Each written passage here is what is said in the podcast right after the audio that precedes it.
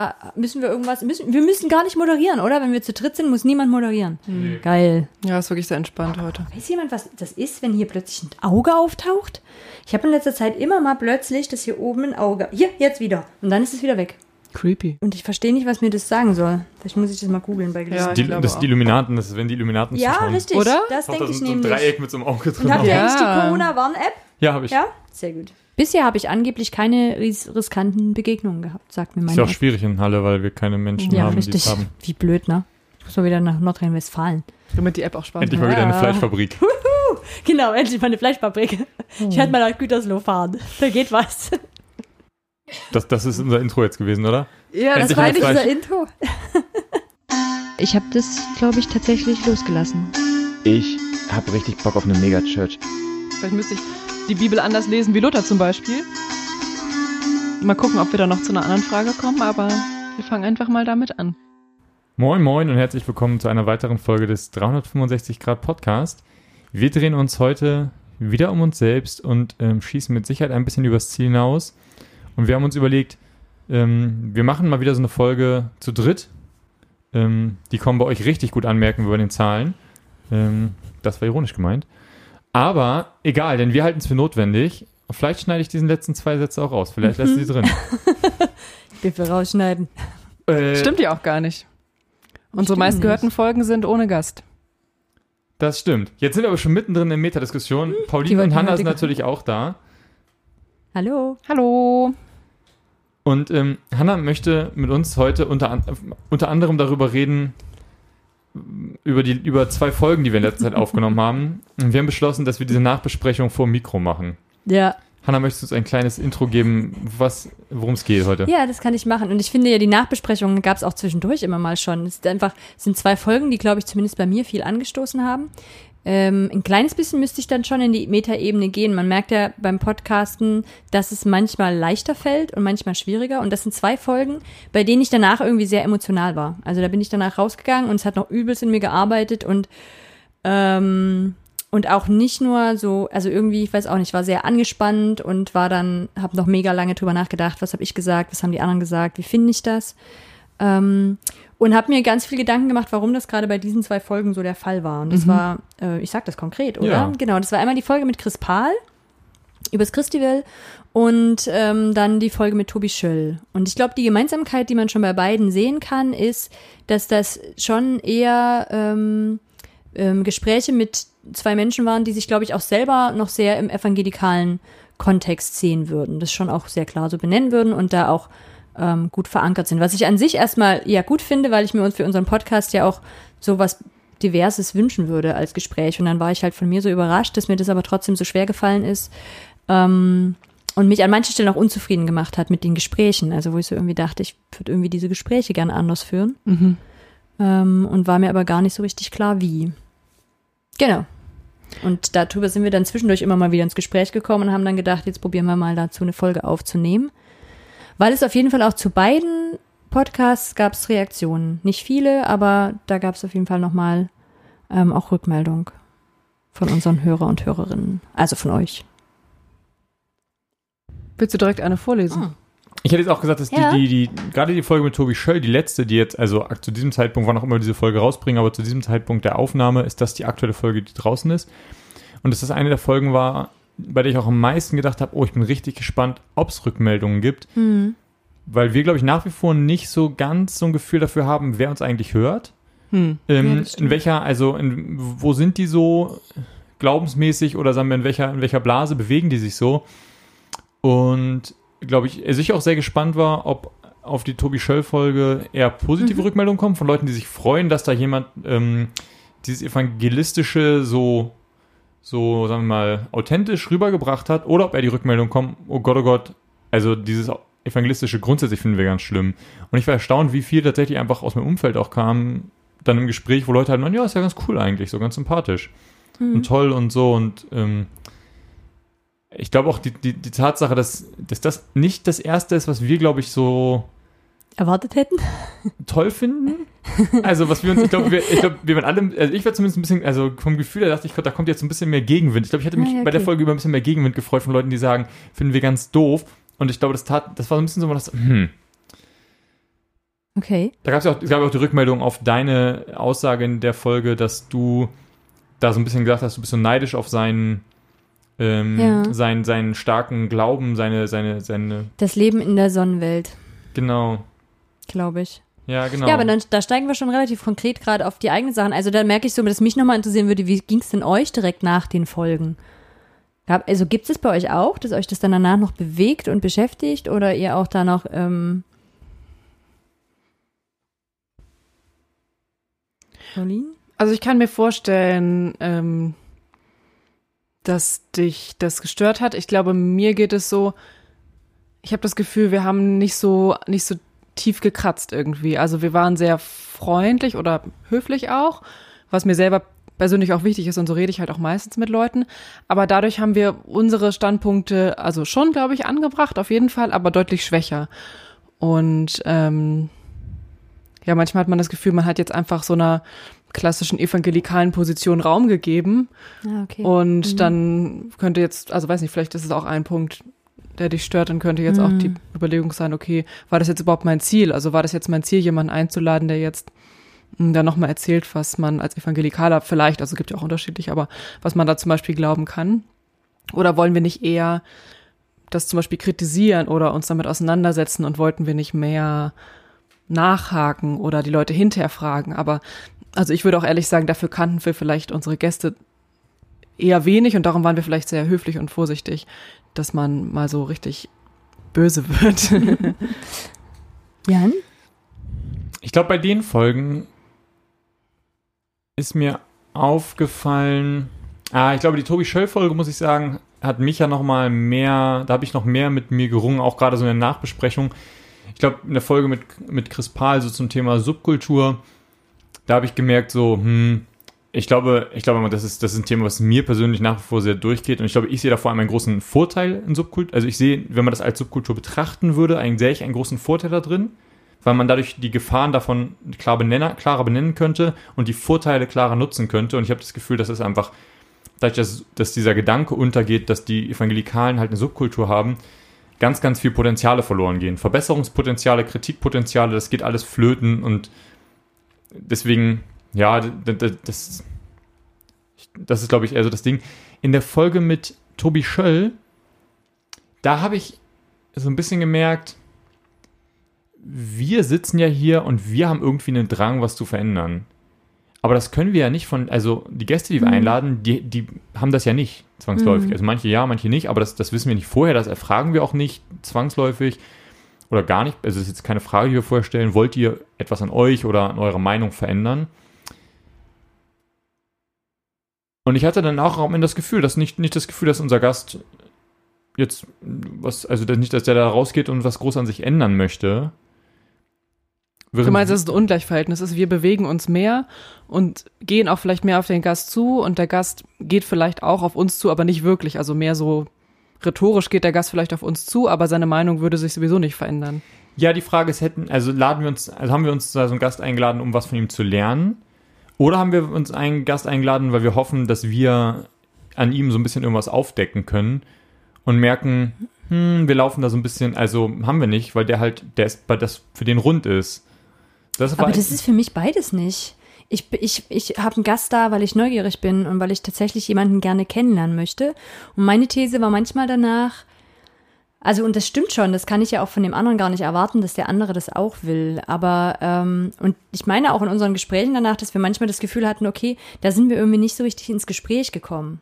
Was ich jetzt im Nachgang ganz interessant fand, wir hatten gerade draußen ja vorhin noch ein Gespräch mit jemandem, die die Folge gehört hat und die das halt gar nicht so empfunden hat, sondern die sagt so, nee, da gab's Gespräch und da gab's auch bei der anderen Person sogar Sachen, wo sie gesagt hat, ey, interessant, da muss ich mal drüber nachdenken und so. Aber bei mir hat sich's nicht so angefühlt. Also bei mir war tatsächlich viel ähm, Gefühl davon, krass, ich höre jetzt einfach nur jemandem zu, ähm, wie er diese Dinge sieht. Und ich frage mich manchmal auch, warum vielleicht bei mir so ein schlechtes Gefühl danach übrig bleibt, ist, dass es mich vielleicht auch an ein Scheitern erinnert. Also gerade jetzt bei Tobi Schöll, ich bleibe jetzt mal einfach bei Tobi Schöll und vielleicht gucken wir uns Chris Pahl dann nochmal später an. Ähm, also, dass wenn ich mich mit Menschen unterhalte, die noch so in dieser, ähm, ich habe die dann für mich danach im Nachgang, im Na drüber nachdenken, Marshmallow-Welt genannt. Also die so in dieser Sonnenwelt leben, wo das mit Gott alles aufgeht. Ja, also wo, wo so irgendwie das, das Lebenskonzept ist, was funktioniert, wo die Dinge vielleicht dadurch auch Sinn machen und wir rund sind. Also, ne? So, alles passt irgendwie so. Ich bete halt und dann manchmal passiert Heilung, manchmal passiert halt keine Heilung, aber Gott ist dafür verantwortlich, ich bin nicht dafür verantwortlich. Ähm, und ich halte einfach mich an Gott und dann dienen mir alle Dinge zum Besten und so diese Sachen, die ich ja auch irgendwann mal geglaubt habe. Und ich glaube wirklich bei, bei Tobi Schöll, da gab es ja bei mir auch diesen einen Satz, ähm, dass ich eigentlich irgendwie ein Stückchen neidisch bin, dass das für ihn aufgeht. Mhm. Und der tat mir schon weh, als ich ihn ausgesprochen habe. Und der tat mir danach noch viel mehr weh, wenn ich drüber nachgedacht habe, weil ich so gedacht habe, hey, will ich da wirklich wieder hin? Und trotzdem gibt's für so einen Moment ein Gefühl von, ich habe mich nicht genug angestrengt. Ich habe das nicht hingekriegt. Der andere hat das hingekriegt. Ja. Und da gibt's wie so diese Belohnung von Gott, für den ist das Leben halt Sonne und hell. Also ich weiß ja, dass die Leute auch schlechte Sachen erleben und so, aber trotzdem fühlt es sich nicht so an nach dem Kämpfen, was ich erlebt habe. Und ich glaube, es ist, also ich glaube, da ist für mich nochmal so eine Enttäuschung dazugekommen ähm, von krass, das gab's für mich nicht. Also irgendwie bei mir hat Gott nicht so funktioniert oder das hat in meinem Kopf nicht so viel Sinn gemacht, aber eben auch ein Scheitern, so im Sinne von, ich habe das nicht hingekriegt, da dran zu bleiben und ich darf jetzt nicht mehr länger in dieser Sonnenwelt leben. Macht das in euren Köpfen Sinn? Also wisst ihr, was ich damit meine? Mhm. Also ich habe auf jeden Fall immer wieder noch so, oder was heißt immer wieder noch, das klingt ja so, als wäre alles klar, wo ich, wo ich hingehe oder so, aber ich habe immer wieder Schuldgefühle oder ich fühle mich immer wieder mh, unzufrieden mit meiner, mit meinem Zustand, wenn ich mit Leuten rede, die frommer sind, sag ich mal, oder die sich irgendwie sicherer fühlen in ihrem Glauben. Also ich würde jetzt nicht sagen, dass ich total überzeugt davon bin, was ich jetzt denke oder was ich jetzt glaube oder wie ich lebe. Weil ich früher auch ein viel, ja, würde ich sagen, geschlosseneres Konzept hatte oder irgendwie war alles mehr begründet. Einfach weil es gibt ja auch für alles irgendwie Regeln und Begründung. Und jetzt ist es einfach anders geworden, aber ich habe keine Begründung mehr dafür. Und also ich kann mich nicht rechtfertigen, muss ich vielleicht auch nicht, aber trotzdem habe ich natürlich diese Schuldgefühle immer wieder mal so. Oder die Unsicherheit auch. Ich glaube, die Schuldgefühle sind schwächer geworden, würde ich schon sagen, über die Jahre. Die waren früher noch sehr stark so, aber Verwirrung vielleicht oder Unsicherheit ist, also klar, wenn einem jemand dann begegnet, der sich sehr sicher ist und der zeigt, es kann ja funktionieren, nicht wahr? Mhm. Dann ist natürlich wieder sehr präsent, ja. Mhm. Ja. Ähm, ich muss an der Stelle auch ein bisschen an diese Zitate von ähm, Johanna denken, eine Folge, die wir mittlerweile aufgenommen haben, die noch nicht veröffentlicht ist, wo es ähm, diesen Satz gab, die, über die Singles studiert, dass die äh, Singles an der Gemeinde leiden, aber auch von ihr ganz viel profitieren. Und dass dieses, dieses Hamsterrad, also das ist sehr negativ ausgedrückt, aber dieses, ich erlebe etwas und die Erlebnisse, die ich dort habe, die, die tragen mich weiter. Aber auf der anderen Seite steckt das immer auch in einem, ich muss aber auch noch mehr. Also da gibt es auch kein, da auch kein Genug, sondern da gibt es immer noch ein, ja, du müsstest aber noch mehr. Und das ist, also es gibt sozusagen ständig ein, ein, ein schlechtes Gefühl auch, ein schlechtes Gewissen auch ganz gerne. Dann gibt es Erlösung von diesem, also gibt es irgendwie auch eine emotionale Erlösung und dann geht es aber auch, da ist man aber noch nicht angekommen. Das ist auch immer verbunden mit, jetzt ist man wieder auf dem Weg zu noch mehr. Also das ist sowas, eine Erfahrung, die ich ganz viel ähm, so gemacht habe. Und dass die eben auch eine total positive Seite hat, weil es geht eben immer wieder, es gibt eben immer wieder emotionale Erlösungen von diesen Dingen. Ähm, und ich glaube, da raus zu sein, das ist, das ist, also eine Gemeinde hat ganz viel, das ist ganz viel auch eine Gruppe, aus der man dann irgendwann raus ist. Und ich glaube, jemand mitzuerleben, der da total drin ist,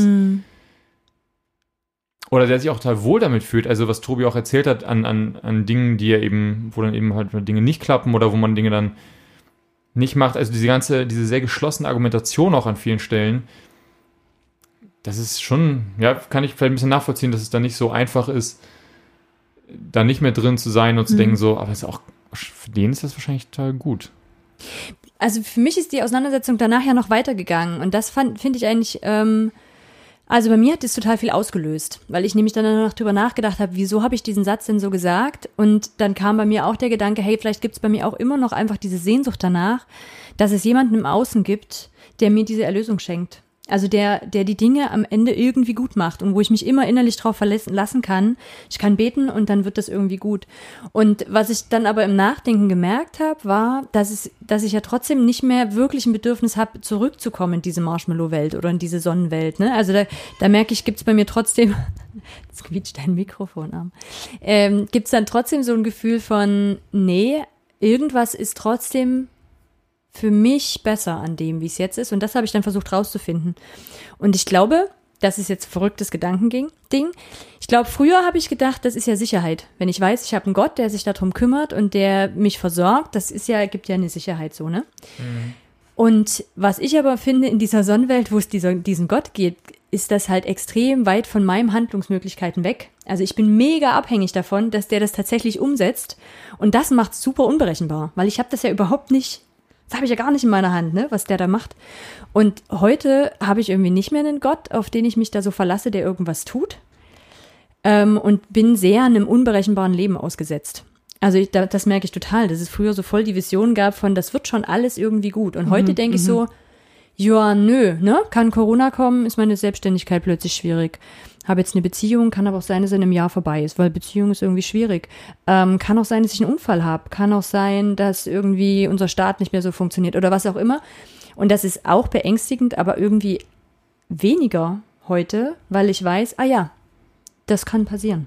Also ich gehe nicht mehr davon aus, dass mich irgendwas davor bewahrt, sondern ich gehe davon aus, dass im Leben solche Dinge passieren und ich aber dann damit umgehen kann handeln kann. Wisst ihr, wie ich meine? Ja. Und das macht für mich die Welt wie greifbarer. Also so wie, als wäre das vorher so ein blurry Bild gewesen, weißt, was man was nicht so richtig war? greifen kann. Weißt du vorher, du warst vorher in der Matrix.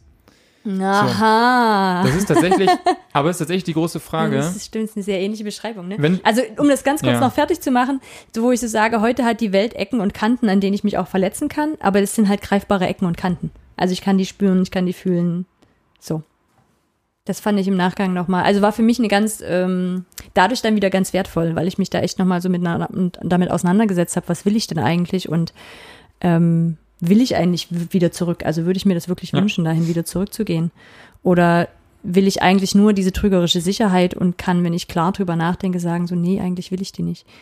So. Also was es halt für mich war, ne? Also ich will überhaupt nicht sagen, dass das jetzt für jeden, der so mit Gott lebt, das eine trügerische Sicherheit ist. Ich glaube, dass das genauso für da ein Konzept sein kann, was für Menschen aufgeht. Und ähm, aber genau, für mich halt nicht.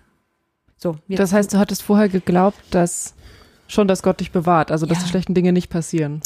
Ja, das ist ja das, was ich manchmal sage. Also nicht nur das, sondern ich würde sagen, ich habe auch immer geglaubt, das hätte ich damals nicht so beschreiben können, dass Gott uns vor Schmerz bewahrt. Also ich weiß, dass mir da jeder Christ widerspricht und sagt, nein, nein, nein, nein, nein, nein, das glauben wir nicht. Aber ne, also ich finde doch, in unseren freien Gemeinden denken wir zumindest immer, dass Gott das abpuffert. Also Ja, Gott trägt ja, uns da ja, der hilft uns dadurch. Ich glaube, abpuffern ist gut gesagt. Und, ähm, und ich muss nicht so richtig an die, an die schmerzhafte Kante ran. Und das passiert nicht mehr. Ich. Wie so. Märtyrergeschichten, die dann sagen, ja, aber ich spüre ich spür gerade die Folter gar nicht Genau. oder so. Also auch so Gott moderne trägt mich, Märtyrer Gott oder so. Mich, genau.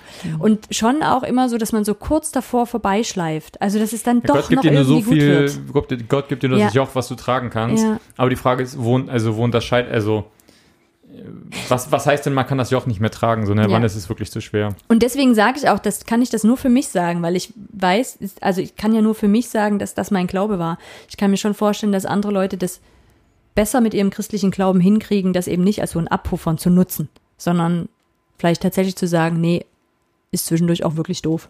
Gott ist trotzdem da. So, Mhm. genau. Das schließt ja so ein bisschen auch an das, also an ein Thema an, was wir vor kurzem aufgenommen haben, vielleicht veröffentlicht haben bisher noch nicht, dieses Thema Resilienz. Ähm, Erzähl dann aber mal noch ein paar Sätze mehr dazu für alle, Ja, genau, die es nicht gehört haben. Die, die Frage, die ich mir gestellt habe, ist ähm, bezüglich der Matrix. Ich weiß nicht, wer den Film kennt. Dort gibt es, äh, für die, die ihn nicht, tatsächlich nicht geguckt haben ähm, und über 16 sind, guckt ihn euch an mal. Ähm, aber dort gibt es sozusagen eine, eine Computerwelt, in der die Menschen, ohne dass sie es wissen, gefangen sind. Also die, die leben ihr ganz normales Leben, aber eigentlich sind sie sozusagen in einer Computerwelt gefangen in ihrem Kopf und leben sozusagen digital eigentlich sozusagen das, das Leben. Und dann werden äh, gibt's eben, werden die Menschen daraus befreit. Und diese Menschen, die aber, also der Mensch, wo man sieht, wie er daraus befreit wird, dem kann man vorher nicht ganz genau beschreiben, was eigentlich die Matrix ist, weil er, er kann gar nicht auf diese Metaebene gehen, dass alles, was er empfindet, eben nicht real ist. Und das Problem ist auch, wenn du raus bist, kannst du nicht mehr zurück. Das heißt, der bekommt eigentlich sozusagen nur mit so einem Gefühl von hier stimmt was nicht, bekommt der sozusagen die Wahl, hey, ich, ich, du kannst jetzt entweder weitergehen, dann gibt es keinen Zurück mehr, oder du kannst sagen, ich möchte nicht weitergehen, aber dann wirst du auch nicht die Chance nochmal bekommen. Möchtest du, und diese Frage, möchte man denn später eigentlich wieder zurück? Also, wenn du einmal sozusagen erfahren hast, alles war eine Lüge, möchte man dann wieder zurück in eine Welt, wo man sagt, so, ey, das funktioniert hier alles nicht, aber es ist halt ganz angenehm. Es ist viel an, also das Leben ist unkomplizierter als da draußen, weil die werden Entscheidungen abgenommen. Das finde ich schon, das ist schon eine wichtige Frage, die eben tatsächlich auf unter anderem diese Dekonstruktion von so Postevangelikalen wie uns dann irgendwie gut übertragen lässt. Weil die Frage ist, möcht, also möchte man wieder zurück dahin? Kann man ignorieren, dass Dinge halt irgendwie sind, wie sie sind? Möchte man, dass einem vielleicht auch Wissen wieder abgenommen wird, Entscheidungen wieder abgenommen werden? Oder sagt man, naja, ich, ich muss jetzt halt damit leben, dass ich draußen bin, so. Hm. Also ich kann das auf jeden Fall mit dieser Stimmigkeit voll nachvollziehen, dass ich so sagen würde, das Leben ist für mich jetzt stimmiger, als es das vorher war. Und vielleicht gibt es dann eben manchmal diesen Neid, dass manche Menschen das schaffen, dass das für sie stimmig ist in diesem Konzept. Das vielleicht am Mhm. ehesten. Hm. Hat das auch was mit, mit der Art von Gemeinde zu tun, wo eben auch regelmäßig einem irgendwie auch so ein paar Dinge, wo auch eine vorgedacht werden? Also, ich merke, dass so diese Abhängigkeit gerade von mit Predigten, dieses, ich gehe sonntags und dann redet da jemand 40 Minuten lang oder 30 Minuten lang oder so oder ähnlich lange. Und der erzählt mir so ein bisschen auch so die wichtigen Inhalte und was dran ist und sowas, das hat dann was damit zu tun, was gerade im Hauskreis drangenommen wird und sowas, dass so ganz viel auch da einem an Struktur, an Wichtigkeitsbewertung abgenommen wird in Gemeinden?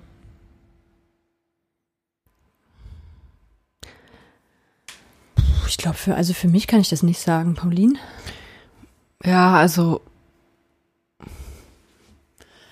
ich würde, ja, ich würde schon sagen, dass so Predigt natürlich auf jeden Fall das Denken prägt, so. Ähm, gerade wenn man Sachen immer wieder hört, also gerade so in ethischen Fragen, glaube ich, prägt es schon, weil ja meistens ähnliche Sachen, also, e- also Meinungen so konsequent vertreten werden. Das heißt, man hört die halt so über Jahre lang und so. Ähm, aber ich würde sagen, wie viel Einfluss das hat, also sollte man vielleicht auch nicht überschätzen. Also man, ich finde oft weiß man irgendwie beim Mittagessen schon gar nicht mehr, was das Thema der Predigt war. Also es ist, glaube ich, sehr Mhm. verschieden, ne? aber oft genug ähm, bleibt irgendwie vielleicht auch nur so ein kleiner Fetzen hängen oder so. Ähm, Aber ich finde deinen Gedanken gut, dass es halt, das sind ja Dinge, die über Jahre wiederholt werden. Hm. Und das dann vielleicht schon. Also weil das natürlich einen Rahmen gibt und weil das natürlich auch immer wieder bestätigt. Also es bestätigt ja auch Sachen, die ich vielleicht sonst in Frage stellen würde und dann kriege ich aber in der Predigt auch wieder eine Bestätigung.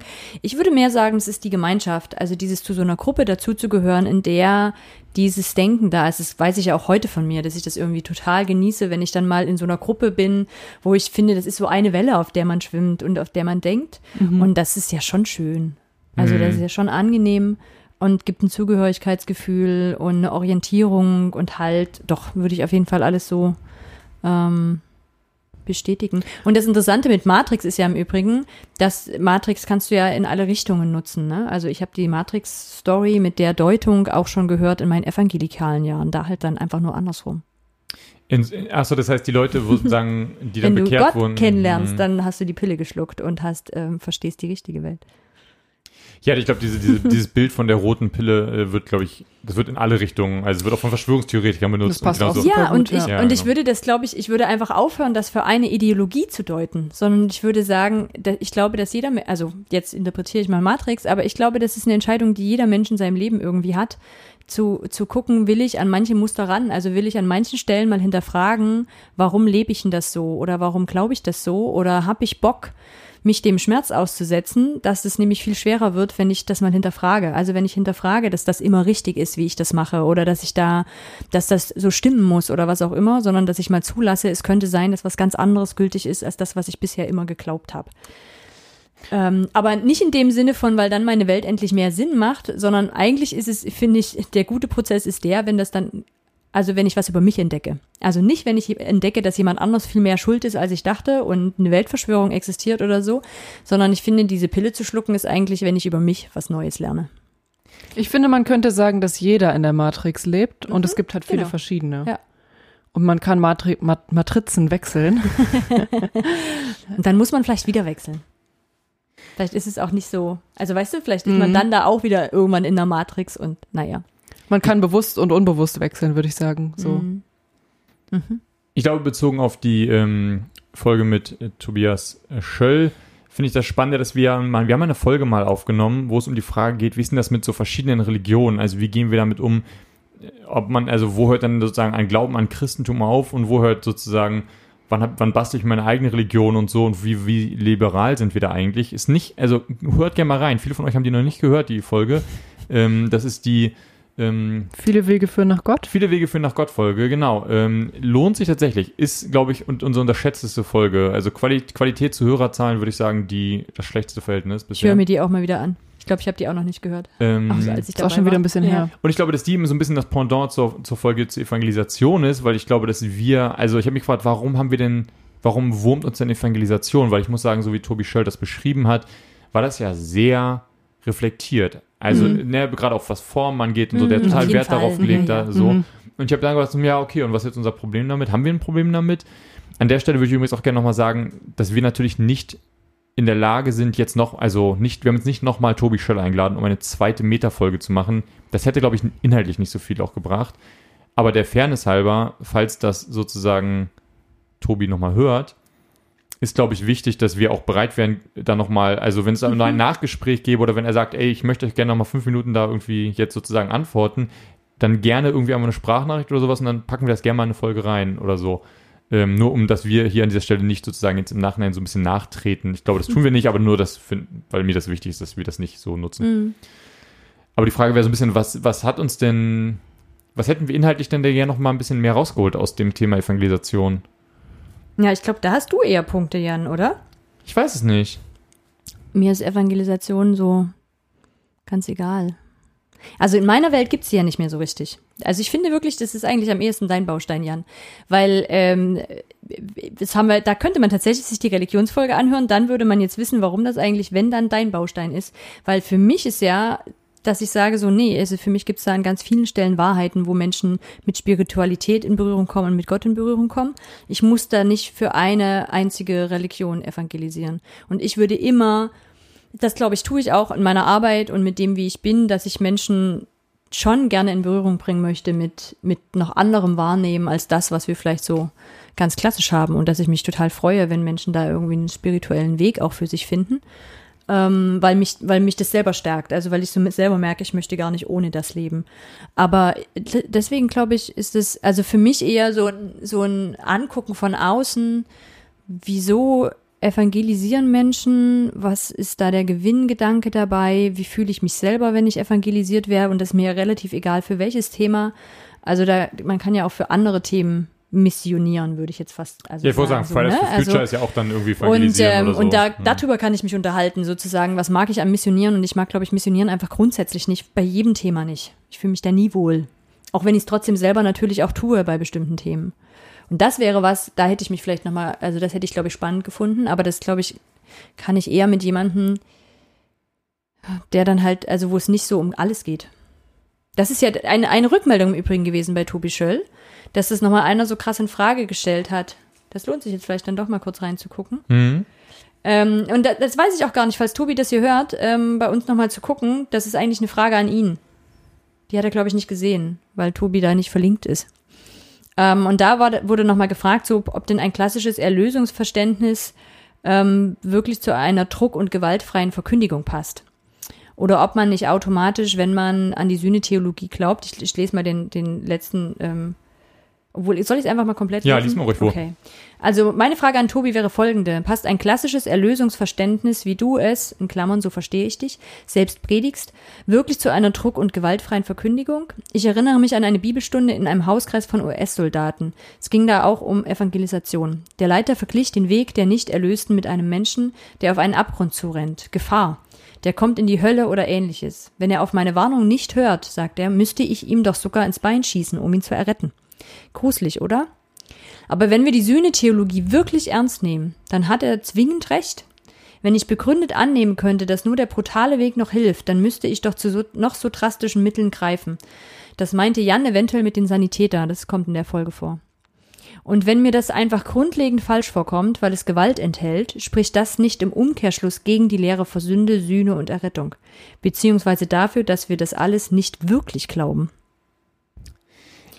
Ich glaube, worauf er da Bezug nimmt mit dem Sanitäter war ja, dass ich die Frage gestellt habe an Tobi, ähm, ob er sich eher als Werbefachmann oder als Sanitäter sieht, im Sinne von, welche ethnischen, ähm, ethischen Regeln gelten für ihn. Ähm, sozusagen, ist es eine, ist es eben so eine Notsituation, wo alles Mhm. erlaubt ist im Zweifelsfall? Oder ist es eine Situation, wo eigentlich sehr strenge Regeln gelten bezüglich der Täuschung, wie bei Werbe, Werbung, weil man eben sagt, naja, wir müssen die Leute auch ein bisschen schützen dafür, dass, dass sie zu gezielt verarscht werden oder zu gezielt in das Licht geführt werden. Ähm ja, und die Frage würde ich tatsächlich, also könnte ich tatsächlich jetzt nicht, nicht glaube ich, so gut beantworten. Sollen wir ja auch nicht, Ja, ist ja genau. auch nicht an uns gestellt. Aber ähm, das, das war für mich so ein Punkt, den ich, den ich glaube ich, Ben bei Evangelisation nochmal interessant fände, tatsächlich zu gucken, wie gewaltfrei geht das denn überhaupt, ähm, wo man aber natürlich auf eine Definition von Gewaltfreiheit gehen müsste. So, ne? Und die ist, glaube ich, sehr verschieden. Also was mich so ein bisschen wurmt ähm, in letzter Zeit, wenn ich mit Menschen rede zum Thema Evangelisation ist, ist das egal, wie liberal oder wie, ähm, wie offen die Leute sich dann doch geben bezüglich der Methoden, die sie eigentlich wählen oder dass sie sagen, ja, sie wollen den, hören mehr auf die Leute und sowas. Am Ende steht schon, dass die Leute sagen, ich mache das, weil ich möchte, dass die Person bei diesem Punkt ankommt. Am Ende geht es da eben nicht um einen Austausch, sondern da ist ganz klar, da kommt eine Person und die möchte, dass andere Personen am Ende bei einem Punkt X rauskommen. Das Ziel ist das gleiche, nur die Methoden sind anders. Genau, und das, die Methoden sind auch eben nur so lang anders, wie die andere Person dort ankommt. Also wenn die Person dort am Ende woanders ankommen, dann ist am Ende wird dann doch die harte Notbremse gezogen. Also ich habe das Gefühl, die, die, die Kurve ist sozusagen weniger steil oder der Weg ist weniger hart, aber am Ende das Ziel ist genauso hoch und ist genauso hart. Und ich glaube, das, das ist was, wo ich dann so denke, das kann nicht sein. Also das ist, das kann auch nicht, das kann nicht das, das, das kann nicht der Weg sein. Also ich meine, als es gab ja letztens im Bayerischen Rundfunk diesen Beitrag, den wir auf unserer Seite auch geteilt haben, wo es um diese Frage ging, so postevangelikal, was ist das eigentlich? Und wir haben ja auch eine Folge dazu aufgenommen, so die Frage, wo geht's eigentlich hin? Und ich finde eben, man muss an vielen Stellen auch mal wieder sagen, bestimmte Dinge sind nicht der Weg, den vielleicht postevangelikale Podcasts und sowas nehmen. Ich finde die Sachen, die am Ende nur der ganzen Sache eine neue Form geben, aber inhaltlich am Ende beim gleichen Punkt landen.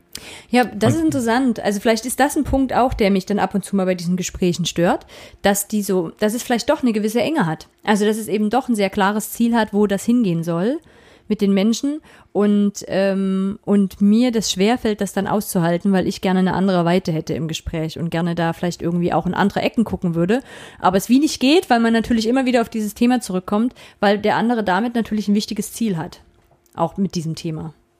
Trotzdem, Also für die Person ein wichtiges Ziel. mh, trotzdem würde ich widersprechen, dass dann am Ende doch die gleichen Methoden genutzt werden. Also ich finde, das wird ja dann schon stehen gelassen. Das hat schmerzhaft für die Person zu ertragen, aber die Person wird ja nicht zum Beispiel jetzt Höllenpredigen dann halten. Nee, oder aber ich habe zum Beispiel ein Gespräch gehabt, wo es eben genau darum ging, dass es, da ging es so um so Kleingruppen evangelistische und dann wurde erzählt, ja, man muss ja, also die Person hat früher den Fehler gemacht, viel zu sehr sozusagen den Leuten ihre Methoden und ihre Inhalte aufzuzwingen und jetzt hat sie gelernt, mehr zu schauen, ähm, darauf zu hören, naja, was, ähm, was, was interessiert denn die Leute und sowas und dann habe ich gefragt, naja, was machst du, wenn die Leute halt sagen, sie würden jetzt gerne mal Bud- Buddhismus mal einen Abend lang machen? Und meinte, naja, da musst du halt deine menschlichen Kompetenzen ausspielen dass die Leute dann halt das nicht wollen, so ungefähr. Oder na, da musst du schon am Ende dann halt sozusagen deine, mit deiner Menschenkenntnis dafür sorgen, dass du am Ende schon dann halt beim Christentum bleibst und so. Wo ich dachte, okay, aber, naja, aber das ist dann vielleicht einfach der Rahmen, der dieser Gruppe gesteckt ist. Wir sind hier, um über das Christentum zu reden. ja, oder? aber das ist halt die eine Person, die das festlegt und alle anderen, die haben am Ende, also wenn die alle anderen am Ende sagen würden, wir wollen uns interessiert jetzt mal auf was anderes, dann ist sozusagen schon auch der, dann wird nicht mitgemacht. Dann, dann Ja, genau, entweder ausgestiegen oder die Gruppe muss dann, wird dann schon in eine andere Richtung geführt. Und also die Gruppe hat ein Ziel, dass man über das Christentum redet. die Person hat ein Ziel. Was ist Ja, die aber Gruppe? diese, dieses Programm sozusagen meine ich, also diese Struktur.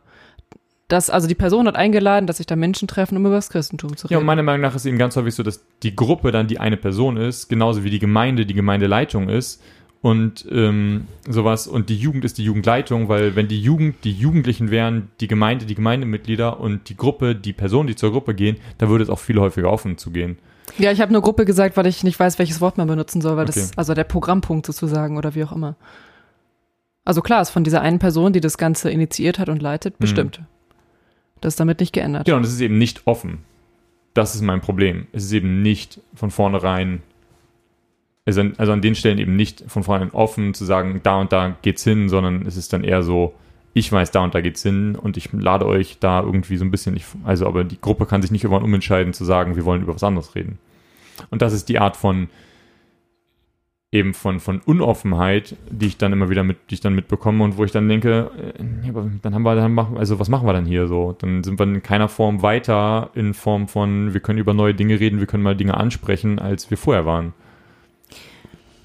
Das ärgert dich? Ja. Weil dann denke ich, also ich habe, ich habe jetzt mit jemandem letzte Woche geredet, da ging es ähm, dann unter anderem wieder um dieses Wort evangelikal, wo ich dann gesagt habe, gib mir ein anderes Wort, weil ich habe eben über Dinge reflektiert, es ging um anderem so politische Themen und ich dann gesagt habe, ich möchte irgendwann mal weiterkommen und wenn die Person ein Problem hat damit, dass ich das Wort evangelikal für diese Gruppe benutze, für, für Kritikpunkte, sollen sie mir ein anderes Wort geben. Aber ich muss in der Lage sein, mal Dinge konkret anzusprechen und kritisieren zu können. Und wir müssen mal über Themen reden. Es kann, also, wir müssen mal diese ganzen Tabuthemen ansprechen können. Wir müssen die nicht über den Haufen werfen, aber wir müssen darüber reden können, sonst bringt das ehrlich gesagt überhaupt nichts, was wir hier machen. Und das würde ich eben auch sagen.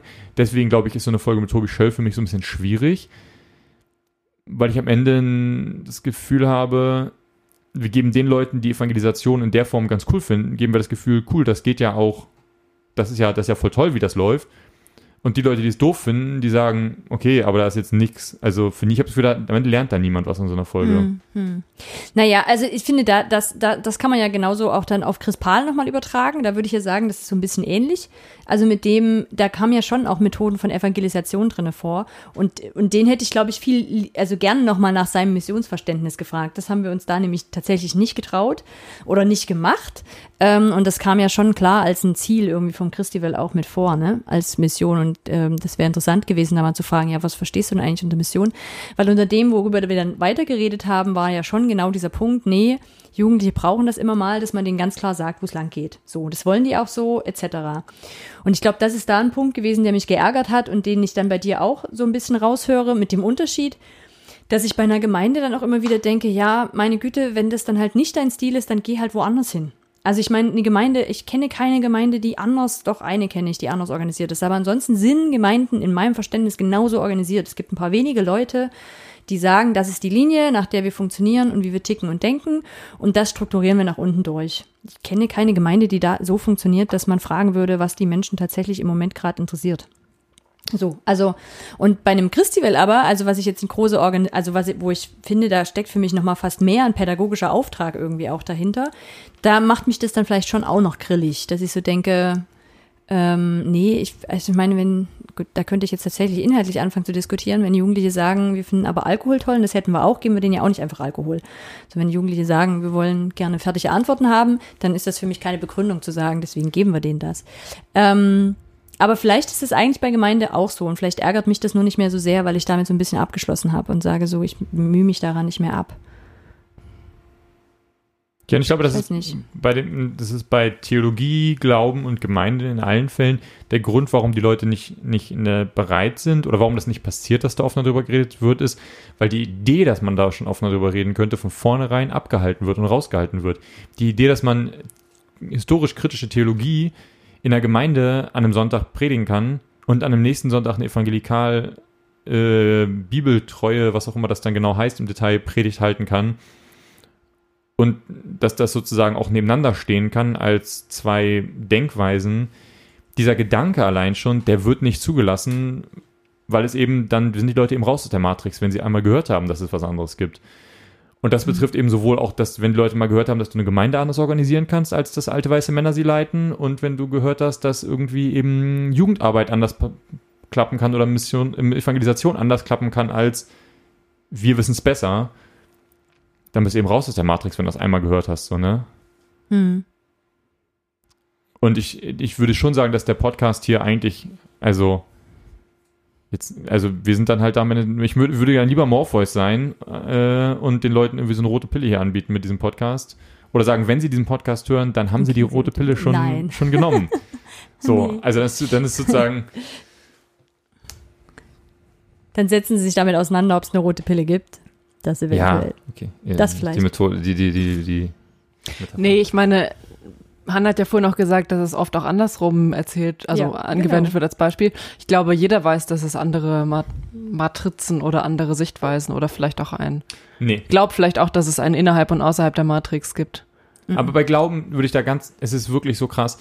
Na, zumindest keine, die in Ordnung ist. Also ich glaube schon, dass es dort auch eine Idee gibt von, es gibt andere. Und das ist, glaube genau, ich, das, genau. was Die werden beißt. vielleicht kritisiert, ja. Genau, also ich glaube, das ist das, was mich immer wieder beißt, wenn ich äh, mit Menschen diskutiere, wo ich dann doch merke, nee, es gibt ein richtig und falsch.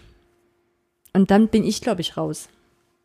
Also dieses, also Mhm. und das ist der Fall, Jan. Darum kann da, darum ist das schwierig, da eine Freiheit zu geben. Das ist schon so, wie das in unserem Kommentar da und ähm, da geschrieben worden ist, zu sagen, so nee, wenn ich mich wirklich, wirklich dran halte, dass ich an die Sühnetheologie glaube, dann glaube ich an ein richtig und falsch, dann glaube ich an Untergang oder gerettet sein. Ja, aber dass es eine andere Theologie überhaupt gibt, das weil wissen. Ja, geht ja nicht, weil die ist Ich finde, ja das hat falsch. gar nichts mit der Sühnetheologie konkret zu Ja? tun. Oh, sag Also mal. warum denn konkret mit der Sühnetheologie? Das ist ja an sich erstmal, das geht um diese Denkweise konkret, dass es ein richtig und falsch Mhm. gibt, oder? Mach mal noch mehr, also erklär mal. Also was hat das jetzt damit zu tun, wie genau wir jetzt unsere Sünden vergeben bekommen? Ich meine, darum geht's ja bei der Sühnetheologie. Wie genau die Vergebung Ja. funktioniert, Weil das, ist doch was, egal, das, oder? das, was auf dem Spiel steht. Also der Es Grund, steht ganz schön viel auf dem Spiel. Mhm. der Grund, warum wir sozusagen nicht sagen können, wir, wir, wir riskieren mal sozusagen ein, ein, eine Ambivalenz bezüglich Wahrheit und Unwahrheit ist, wenn wir falsch liegen, dann geht's gleich direkt ab in die Hölle so. Genau, ich glaube, das macht halt das Feuer nochmal drunter. Also richtig und falsch denken, gebe ich dir total recht, liegt ja schon oben drüber. Die Hölle macht das, die Hölle macht so. das Thema Feuer. Ja, nicht, genau. ja. Aber wenn es jetzt zum Beispiel nur darum ginge, gibt's Gott oder gibt's nicht Gott, dann ist das noch so ein bisschen harmlos. Aber wenn ich so sage, okay, entweder du glaubst das und dann kommst du in den Himmel oder du glaubst es nicht, dann kommst du halt ins ewige Feuer. Aber dann ist es nicht Sühnetheologie, sondern der Glaube an die Hölle, von dem Ja, du ja, redest, okay. oder? Wahrscheinlich. Du kannst es, glaube ich, besser auseinanderhalten als ich. Also solange man an eine Hölle glaubt. Ja, Hm. ja. Na rein die Sühnetheologie bringt die Hölle noch nicht mit, oder? Ich glaube, in meiner nicht nur, meiner nicht nur die Sühne-Theologie bringt die Hölle mit, auch andere Theologien bringen die Ah, Hölle mit okay. sich. weil die, Ich finde, das sind zwei verschiedene Sachen. Man kann doch auch Sühnetheologie vertreten und trotzdem sagen, es gibt keine Hölle. Also Jesus kann doch die, Sühne, die, die Sünden gesühnt haben Ah. und trotzdem kommen alle in den Himmel. Das sind ja, verschiedene okay. Sachen. Danke. Okay, ja. ja, okay. Guter Punkt nochmal. Der Faktencheck. Der Faktencheck. Ähm, Ja, und, und, und vielleicht ist es das. Also ich meine, darum hatten wir ja irgendwie auch überlegt, nochmal über diese zwei Folgen zu reden, weil die zumindest bei mir emotional dann immer so viel machen und ich immer so denke, wieso tue ich das? Wieso unterhalte ich mich so? Und ich glaube, einmal ist es immer dieses Gefühl halt, ähm, dass es so wenig Raum gibt, darüber hinaus zu denken oder miteinander ins Gespräch zu kommen. Es kann auch einfach sein, dass mich fuchst, dass ich da mit jemandem spreche, der eine sehr andere Meinung hat als ich. Und das einfach auch auszuhalten und stehen zu lassen mir vielleicht schwerfällt. Und ich vielleicht in meinem eigenen Schwarz-Weiß-Denken verankert bin, zu sagen, das, was ich heute glaube, halte ich halt für weiß. Also, wisst ihr wie? Halte ich halt für Mhm. richtig. Und es fällt mir eben genauso schwer, das andere stehen zu lassen. Und wenn ich dann ähm, eher gut über mich denken möchte, dann könnte ich auch annehmen, mir fällt es halt schwer, auch das von Menschen zu hören, von denen ich weiß, dass sie Einfluss auf viele andere Menschen haben, Hm. dass sie diese Denke sozusagen auch so weitergeben. Und das fällt mir schon schwer. Die Frage Das ist, müssen wir mit unseren Gästen jetzt mehr, in solchen Fällen, wenn wir wissen, dass, oder wenn wir vorher merken, das könnte sehr, ähm, das könnte ein, eine sehr evangelikale Theologie sein, die da vielleicht hintersteht, müssen wir mit solchen Menschen mehr über, die, über das Persönliche reden, weil wir davon ausgehen, dass Mhm. das persönliche Leben einfach immer komplizierter ist als die evangelikale Theologie? Oder müssen wir mit solchen Menschen mehr über Theologie konkret reden und unsere eigenen und von uns vielleicht ein bisschen spannende, ein, spannende Sachen da reinbringen und sagen, hey, aus dem und dem Grund funktioniert das für mich gar nicht so. Ist, was ist der Weg? Also meins wäre immer über das Persönliche zu reden, anstatt über die Glaubenssätze. Vielleicht ist das genau der Punkt. Also wenn ich mich nicht über persönliche Dinge unterhalte, dann unterhalte ich mich immer über das Konstrukt, an das ich glaube, von dem ich meine, so müsste die Welt aufgehen. Aber genau dann, wenn ich mich über Geschichten anfange zu unterhalten, die wir selber erlebt haben oder die auch unser Gast, äh, Gästin erlebt hat, ähm, dann geht das eben oft nicht mehr aus, auf. Und dann muss ich auch kein Schwarz-Weiß draus machen, sondern kann ich sagen, ah krass, du hast es so in deinem Leben erlebt. So hast du Heilung erlebt. Ah ja, okay. Ich habe es so nicht erlebt. Ähm, und dann muss ich aber nicht daraus, das, also da muss ich keine Regel draus machen.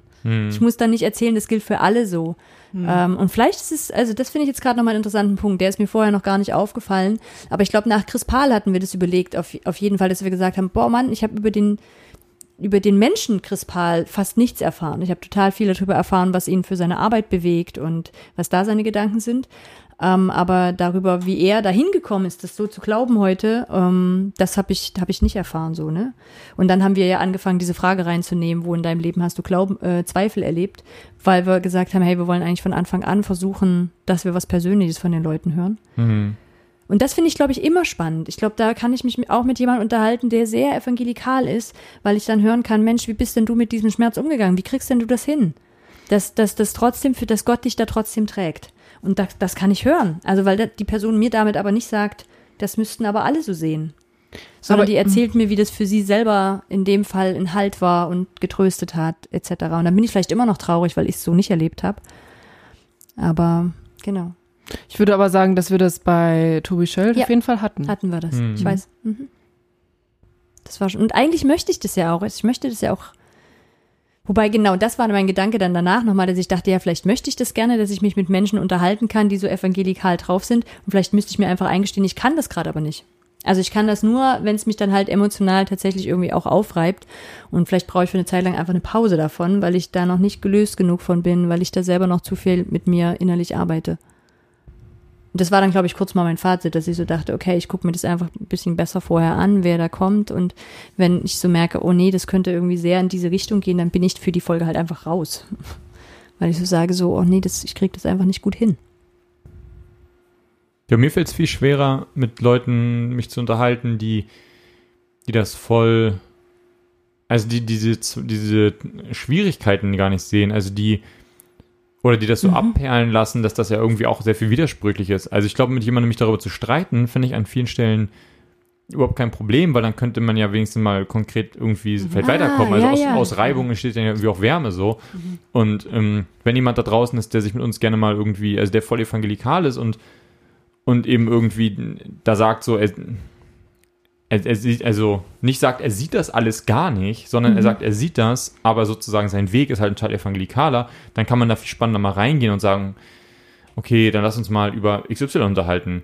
Aber wenn jemand so sagt, so, das Leben ist halt, also ist, ich, ich, ich, ja, dann siehst du das halt, dann ist das halt irgendwie für dich schwierig, so schade für dich. Ähm, aber funktioniert eigentlich alles, dann ist es halt, äh, dann, Bringt dann, halt nicht weiter. dann ist ja genau, dann ist auch kein Gespräch, dann bringt es auch niemandem Ja. weiter so. Ja. Weil da glaube ich, glaube ich, genug. Also ich glaube, da irgendwie hätten wir alle in Ja. unseren Dingen genug Dinge, wo wir sagen, oder genug Bereich, in unseren Bereichen genug Fragen, wo wir mal sagen würden, okay, ja, Moment mal, aber wie, wie funktioniert das denn? Hm. Also ich glaube, ja. Ich kann mir aber auch gut vorstellen, dass du, um das zu machen, ähm, entweder jemanden brauchst, der uns schon nah ist, also wo so eine Beziehungsebene schon da ist, weil ich könnte mir zum Beispiel vorstellen, dass man das mit Tobi sogar könnte, wenn man ihn einfach schon besser kennt. Also wenn man über manche Themen gar nicht mehr reden muss, erstmal, weil die schon klar sind, auch zwischeneinander, und man tatsächlich mich, sich mal mit solchen Themen irgendwie reiben kann. Aber das stimmt, ich könnte das, glaube ich, auch nur mit einer Person, die dann Lust hat, mir zuzuhören, also wo es tatsächlich von beiden Seiten ist und die nicht versuchen muss, mich zu überzeugen, sondern die mir davon erzählt, warum sie selber das für sich so glaubt. Ich glaube, wenn jemand Wisst da draußen uns schreiben würde und sagen würde, das nervt mich total, was ihr da macht, dann würde ich sagen, lass uns die Person einladen. Hm. Wenn wir jemanden kennen, wo wir einfach wissen, der denkt das total anders, das wird, dann kann ich mir, glaube ich, das wäre dem Defekt, wo ich sagen würde, da lohnt es sich nicht, mit der Person drüber zu Ah, reden. okay. Mhm. Also wenn jetzt jemand zum Beispiel jetzt nach der Folge sagt, Leute, also Jan, es nervt mich total, dass du evangelikal verwendest, ich, ich, ich empfinde das als Schimpfwort von dir, dann würde ich sagen, hey, okay, dann lass Ah, uns okay. mal darüber reden. So, warum empfindest du das als Schimpfwort? Kannst du mir ein Be Beispiel nennen, wo ich das so verwende? Und dann würde ich ihm sagen, na, wahrscheinlich benutze ich es meistens halt in einem kritischen Kontext. Das liegt daran, weil ich Dinge zu kritisieren habe. Hm. Gib mir ein anderes Wort, das ändert aber an der Kritik nicht so. Ähm, genau, und das wäre zum Beispiel ein Gespräch, was ich da gerne mehr führen würde, aber ich erlebe eben, mir fehlen eben die Menschen, die das, die da bereit sind, darüber zu reden und nicht Hm. einfach nur sagen, ihr seid halt jetzt, ihr kommt halt in die Hölle und wir nicht so. Hm. Also sehr zugespitzt gesagt. Das erinnert mich noch an die eine Zuschrift nach Chris Pahl, also nach der Folge übers Christival. Ähm, da hatte uns auch jemand geschrieben, dass diese Folge ihn sehr, sehr wütend gemacht hat. Könnt ihr euch erinnern? Mhm. Bei Instagram. Das fand es eigentlich ganz cool geschrieben auch. Ähm, der halt wirklich gesagt hat, so, boah, krass, es fällt mir so schwer, da zuzuhören und das zu hören, wie ähm, Chris das eben da sozusagen argumentiert hat und hat dann irgendwie sich, glaube ich, auch bedankt, dass wir da so ein bisschen gegengehalten haben. Und, ähm, und gleichzeitig haben wir aber genauso eben auch die anderen Hörer und Hörerinnen, die nach einer Folge mit Tobi ähm, sich total freuen und sagen so, cool, ich habe mich da wiedergefunden, es war Mhm. endlich mal nochmal ein anderer Blick auf Evangelisation, danke, dass ihr das irgendwie so gebracht habt. Es war inspirierend, Genau. vorbildlich. Ja, Mhm. ja. Und das ist, das ist wieder was, was ich total, also auch spannend finde und das dann eben auch nicht zu vergessen, dass das so für Hörer und Hörerinnen, dass wir da eben so ja auch mega unterschiedliche Menschen haben, die uns hier zuhören. Und wie du am Anfang vorhin schon gesagt hast, auch wenig Ahnung davon haben, wer hört uns eigentlich zu. Mhm. Also, ähm, was finden die Menschen da spannend? Und dann denke ich ja wieder so, das wäre ja aber auch total cool, wenn man da mal so ein Gespräch hätte, wo man sich tatsächlich, also wo man irgendwie auch so eine Streitkultur so ein bisschen haben kann, ne? Deswegen wurmt mich das ja auch, dass mich das dann emotional immer so aufreibt danach. Weißt du, denke, eigentlich ist es auch cool, jemanden da zu haben, mit dem man dann auch mal reden kann und der halt eine andere Sicht hat als wir und eben nicht nur in seiner eigenen Blase bleibt und ähm, sich schön die Argumente gegenseitig zuschiebt. Gibt es sowas wie so einen Podcast, also einen evangelikalen Podcast, der aber selbstreferenziell ist und nicht sozusagen jetzt einfach nur, ich meine jetzt nicht ein, Prediger, also es gibt ja ganz viele Podcasts, die einfach aus Predigten bestehen, so evangelikale, aber so jemand, wo sozusagen so ein, ein Subkultur referen- selbstreferenzieller evangelikaler Podcast, der sozusagen da gar nicht so kritisch redet für diese ganzen postevangelikalen Podcasts, so wie jetzt, also Hossa Talk oder so, sondern Aber sich das kritisch anguckt, was sie selber ja, der, der einfach der, der, der, in der, der in der Blase drinsteckt und damit auch ganz zufrieden ist und sozusagen und die Blase gar nicht verlassen möchte oder sowas. Vielleicht auch die Blase gar nicht schlecht findet, sondern eben total begeistert jetzt über die neue Mehrkonferenz gerade redet oder über was auch immer. Also das wäre so, ich, ich weiß nicht, ich habe noch nie von sowas gehört. Aber wahrscheinlich wäre dann der Inhalt ja auch wieder ganz viel so Andacht predigmäßig, oder? Nicht zwingend, aber der wäre wahrscheinlich auch äh, bestätigend zur Blase, genauso wie wir das ja auch machen. Also wir besprechen ja auch unsere Inhalte eher bestätigend zu der Blase, in der wir selber sind Hm. und nicht so sehr kritisch. Ich habe ich hab gerade im Kopf einen, ich weiß auch nicht genau, ob das, ich glaube, das ist kein Podcast. Ich habe noch nicht so richtig rausgefunden, was das ist. Ich folge den auf Instagram, ähm, weil Thorsten Dietz für die einen Artikel geschrieben hat, den ich sehr gut fand. RefLab nennt er sich. Und ich habe das Gefühl, also ich habe jetzt nur so ein paar Teaser mal ab und zu gesehen von Podcast-Aufnahmen, die die machen. Und ich habe das Gefühl, da unterhalten sich immer zwei, die gegensätzliche Meinungen haben. Also zum Beispiel eben so, ähm, ich finde, Gott braucht die Kirche und der andere sagt, ich finde, Gott braucht nicht die Kirche. Hm. So, und dann haben die da ein Gespräch darüber. Ich habe mir das noch nicht angeguckt, aber es hat mich jetzt ein paar Mal angesprochen, dass ich dachte, das ist ja cool, ähm, was die da machen. Ähm, und das könnte, ich könnte mir vorstellen, dass das sogar im, in der eigenen Blase stattfindet. Also einfach von Menschen, die schon noch im evangelikalen Kontext unterwegs sind, aber sich kritischer auseinandersetzen damit. Ich glaube, das wäre eine Richtung für diesen Podcast, die ich auch total. Für das unseren wär- Podcast? Ja, für unseren Pod- Podcast, die ich, mit der ich mich sehr gut äh, identifizieren könnte, wenn man schafft, Gespräche innerhalb, also innerhalb der Blase sozusagen in Gang zu bringen, mit einer Offenheit. Aber in der, innerhalb der evangelikalen Ja. Blase, in der sind wir ja nicht mehr. Naja, aber sagen wir noch, also ich aber, nicht. aber nah genug dran, dass wir sozusagen, glaube ich, also, die, also weißt du, Das würde ich dann sagen, Jan, wenn wir immer noch regelmäßig in den Gottesdienst gehen würden und uns immer noch regelmäßig mit Predigten auseinandersetzen und Predigten vielleicht selber halten oder im Hauskreis sind, dann finde ich, bin ich in der Blase drinne. Aber ich bin doch jetzt nur noch außen und rede über das, was ich in der Blase erlebt habe, als ich noch drinne war. Ich meine, also ich bekomme die Sachen noch mit. Also ich bekomme halt immer noch mit, was irgendwelche Prediger auf Facebook irgendwie posten, irgendwelche großen Ja, okay, Augsburger oder so. ähm, und ich glaube, wenn, wenn man da ein Gespräch tatsächlich laufen lassen könnte über Themen, dann ähm, das würde ich zum Beispiel sofort machen. So. Mhm. Aber das müsste eben ein Gespräch sein.